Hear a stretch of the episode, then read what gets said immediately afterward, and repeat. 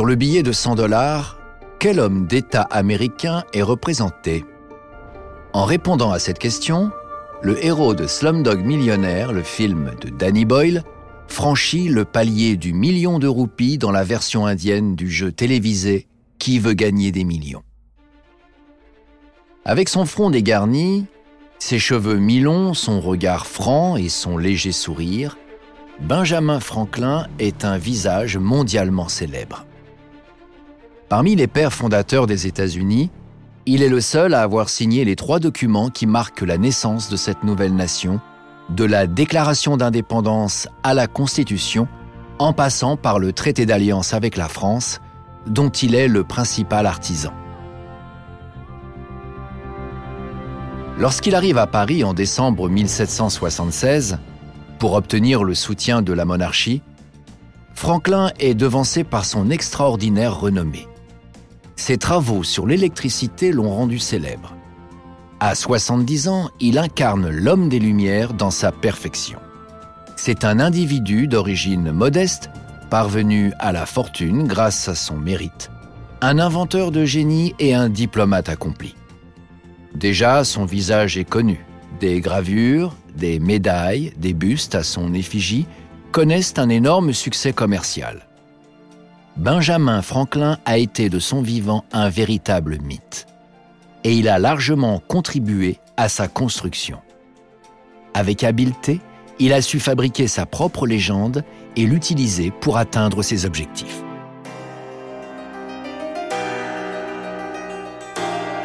Vous écoutez Au-delà des légendes. À l'occasion des 15 ans de la franchise Assassin's Creed, voyagez à travers 2500 ans d'histoire à la rencontre d'hommes et de femmes au destin hors du commun. Revivez leur légende, découvrez leur histoire.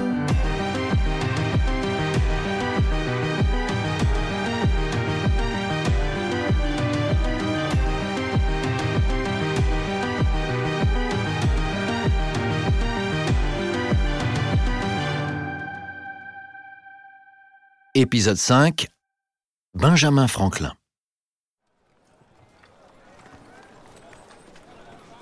Benjamin Franklin naît le 17 janvier 1706 à Boston, dans le Massachusetts, dans une famille très modeste de colons protestants, originaires d'Angleterre. Benjamin, qui lit la Bible dès l'âge de 5 ans, est un lecteur insatiable. Mais il doit malheureusement achever sa scolarité à 10 ans pour aider sa famille. À 12 ans, pour gagner sa vie, il s'engage comme apprenti auprès de son frère aîné, propriétaire d'une imprimerie. James Franklin, c'est son nom. Créé en 1721, le premier quotidien américain, le New England Courant. À partir d'avril 1722, on y trouve une série d'articles signés par une certaine Silence Dogwood, qui connaît un grand succès. Une vieille dame avec son franc-parler y aborde des sujets polémiques pour le plus grand plaisir des lecteurs. Mais ces derniers ignorent que derrière ce pseudonyme se cache en réalité le jeune Benjamin Franklin. À 16 ans seulement, il possède déjà les qualités d'un grand écrivain. Mais rapidement, les relations entre les deux frères se dégradent. Épuisé par la jalousie et les brimades physiques de son aîné, Benjamin quitte Boston. Le 6 octobre 1723, il débarque à Philadelphie, en Pennsylvanie. Dans la légende du grand homme, que Franklin façonnera lui-même dans son autobiographie, cette date représente une deuxième naissance. À partir de là, un jeune homme de 17 ans sans un sou en poche, livré à lui-même, va construire seul sa propre réussite. En 1750, on peut mesurer le chemin parcouru. Benjamin Franklin est alors un homme d'affaires accompli. C'est un patron de presse influent qui publie depuis 1729 la Gazette de Pennsylvanie, un des quotidiens les plus lus dans les colonies. Il édite également depuis 1733 le célèbre Almanach du bonhomme Richard. Cette publication, très prisée dans les colonies américaines, est un calendrier enrichi de prévisions météorologiques, de conseils en tout genre, de jeux, mais aussi de bons mots dont Franklin a le secret. Vendu à plus de 10 000 exemplaires chaque année, l'almanach fait la fortune de son éditeur. En parallèle, Benjamin Franklin s'affirme comme un citoyen engagé et particulièrement actif au sein de sa communauté. Depuis 1727, il est membre du Runto, une organisation philanthropique réunissant les hommes d'affaires de Philadelphie. Ensemble, ils créent en 1731 une des premières bibliothèques publiques d'Amérique, puis en 1749 l'Université de Pennsylvanie. C'est à cette époque que Franklin commence à se consacrer pleinement à sa véritable passion, la science. Il est fasciné par l'électricité. La lettre qu'il adresse en 1751 à la Royal Society, la prestigieuse société savante londonienne, le rend célèbre dans toute l'Europe. Il y présente l'hypothèse de la nature électrique des éclairs et décrit l'expérimentation qui permettra de la démontrer. En juin 1752, le savant réalise sa célèbre expérience il lance dans le ciel orageux un cerf-volant muni d'une pointe en fer, tenu au sol par une ficelle de chanvre humide. Il accroche à cette ficelle une clé qu'il tient à la main par un fil de soie isolant.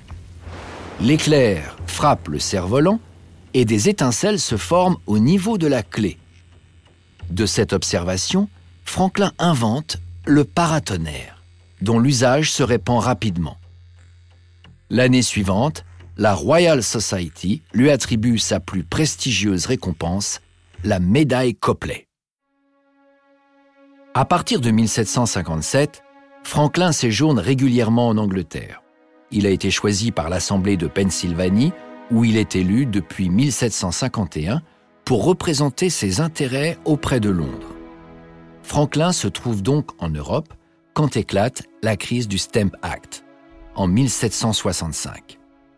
Cette loi, adoptée par le Parlement britannique, impose aux colons américains le paiement d'un timbre fiscal pour toute une série d'actes légaux, les journaux ou encore les annonces publicitaires. La mesure est très impopulaire. Les manifestations se multiplient. Des émeutiers pendent et brûlent des mannequins à l'effigie des collecteurs de la taxe le Parlement recule. La loi sur le papier timbré est retirée le mois suivant. Mais la rupture entre le gouvernement de Londres et les colonies est consommée. Cette situation inquiète Franklin qui reste à cette époque loyaliste. Il n'envisage pas l'existence des colonies en dehors de l'Empire britannique. Sa position va évoluer progressivement au cours des années suivantes. En 1773, des lettres inquiétantes du gouverneur britannique de la colonie du Massachusetts sont publiées dans un journal de Boston. Benjamin Franklin est à la manœuvre, devenu directeur adjoint des postes pour l'ensemble de l'Amérique du Nord en 1758. Il a intercepté des courriers compromettants. Le public découvre dans la presse le projet répressif du gouverneur. Il envisage de limiter les libertés des colons. Cette révélation met le feu aux poudres. Elle inspire avec d'autres mesures impopulaires la Boston Tea Party. Le 16 décembre 1773, dans le port de la ville, les fils de la liberté, des colons insurgés, jettent 342 caisses de thé anglais par-dessus bord. Dans la foulée, Franklin est convoqué devant le conseil privé du roi d'Angleterre il subit durant une heure une véritable humiliation publique. Il est traité de voleur pour s'être emparé des lettres et il est tenu responsable des événements de Boston. En mars 1775, il quitte l'Angleterre définitivement. Lorsqu'il arrive à Philadelphie, la Révolution américaine a commencé et les combats font rage. Il est désigné pour représenter la Pennsylvanie au Congrès continental l'organe de gouvernement commun aux 13 colonies révoltées. Le 21 juin 1776, Franklin reçoit chez lui un courrier que lui a adressé Thomas Jefferson, son collègue de la Virginie au Congrès. Il contient un brouillon de la Déclaration d'indépendance. Benjamin Franklin n'y apporte que quelques infimes retouches de style avant de le retourner à l'expéditeur. C'est le texte écrit par Jefferson qui sera adopté par l'ensemble des délégués après quelques modifications. Le 4 juillet 1776, actant ainsi la création des États-Unis d'Amérique. Quelques mois plus tard, Benjamin Franklin s'installe à Paris. Sa mission Obtenir le soutien financier et militaire du Royaume de France. Les négociations sont difficiles. La monarchie traverse une grave crise financière et se montre prudente dès qu'il s'agit de l'ennemi anglais. La réputation de Franklin est un atout de taille. Il sait utiliser son image et se présente à la cour dans sa simplicité légendaire, sans perruque, sans poudre sur le visage, avec sa redingote sombre et des souliers sans boucle. C'est d'ailleurs dans cette tenue caractéristique qu'il apparaît dans le jeu vidéo Assassin's Creed Rogue. En décembre 1776, Shay Patrick Cormac, le héros, doit s'infiltrer à la cour de Louis XVI pour réaliser la mission finale du jeu. Franklin, qui a ses entrées au château de Versailles, lui permet d'y accéder. Si Franklin fait réellement sensation auprès du tout Paris, il a quand même besoin d'une victoire militaire américaine. Sans cela, les Français ne prendront pas part au conflit. Le 4 décembre 1777, il reçoit finalement la nouvelle tant attendue. À Saratoga, quelques mois plus tôt, les insurgés américains ont contraint les troupes anglaises à se rendre. Le 6 février 1778, le traité d'alliance franco-américaine est signé. Les Français s'engagent alors aux côtés des Américains dans leur guerre d'indépendance. Grâce à ce soutien, l'armée du général Washington remporte la victoire décisive de Yorktown le 19 octobre 1781. Franklin ne rentre pas tout de suite aux États-Unis. Il reste quelque temps encore en Europe pour négocier la paix avec les Britanniques. Le 3 septembre 1783, c'est chose faite avec le traité de Paris. Lorsqu'il revient à Philadelphie le 14 septembre 1785, Benjamin Franklin est fêté comme un véritable héros. Malgré son grand âge, 70 ans, et une santé fragile, il est choisi pour représenter la Pennsylvanie à la Convention de Philadelphie, chargée d'élaborer la Constitution des États-Unis. Après de longs débats, ce texte historique est finalement adopté le 17 septembre 1787. Benjamin Franklin est emporté par la maladie quelques années plus tard, le 17 avril 1790. Il a beau réclamer une cérémonie modeste, 20 000 personnes assistent à ses obsèques à Philadelphie. Un an plus tard, paraît l'autobiographie posthume du grand homme. À travers cette œuvre, qui connaît un succès immédiat, Franklin impose une certaine image de lui-même, celle d'un self-made man. Le mythe est trompeur, évidemment. Le mérite personnel occupe une place importante dans son parcours mais il n'explique pas tout. Le jeune Franklin a pu s'appuyer sur son frère pour son apprentissage, et ses succès éditoriaux s'inspirent en grande partie de réussites antérieures. La Gazette de Pennsylvanie, par exemple, imite largement la formule du Spectator, un journal anglais que Franklin admirait.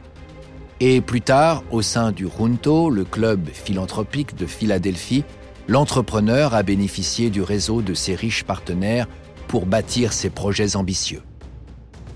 Même dans le domaine scientifique, l'apport de Benjamin Franklin mérite d'être réévalué.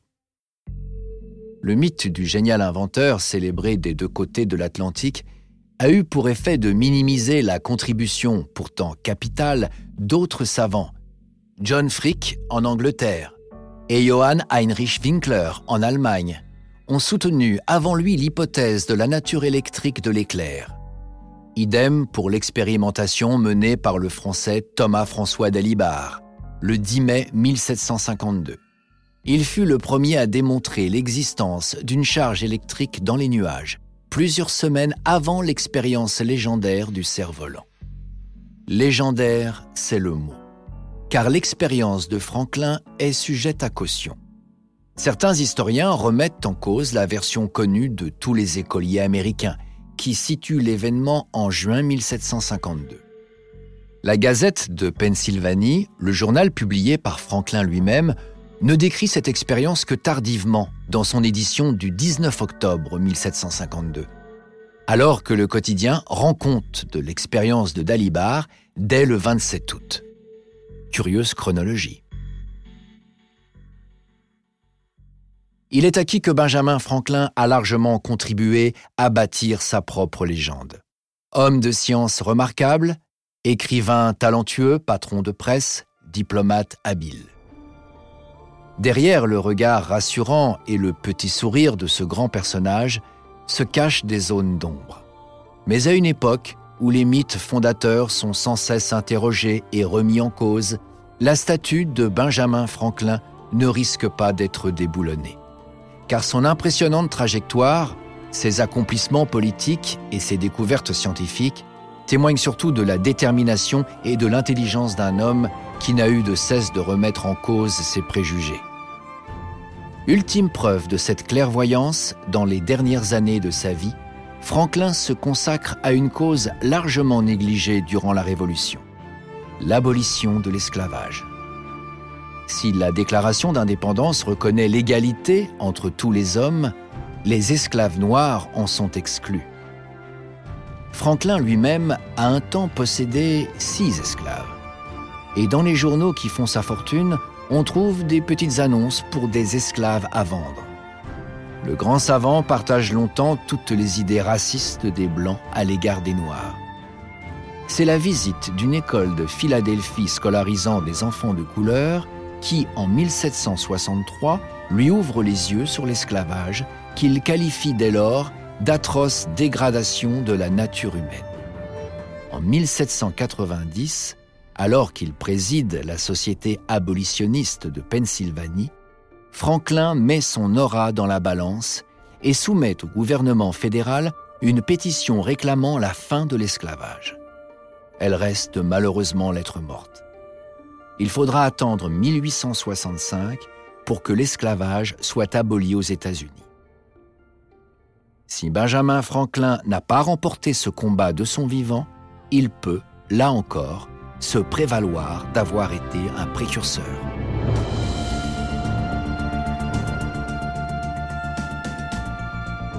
Merci d'avoir écouté Au-delà des légendes, un podcast Ubisoft produit par Paradiso Media.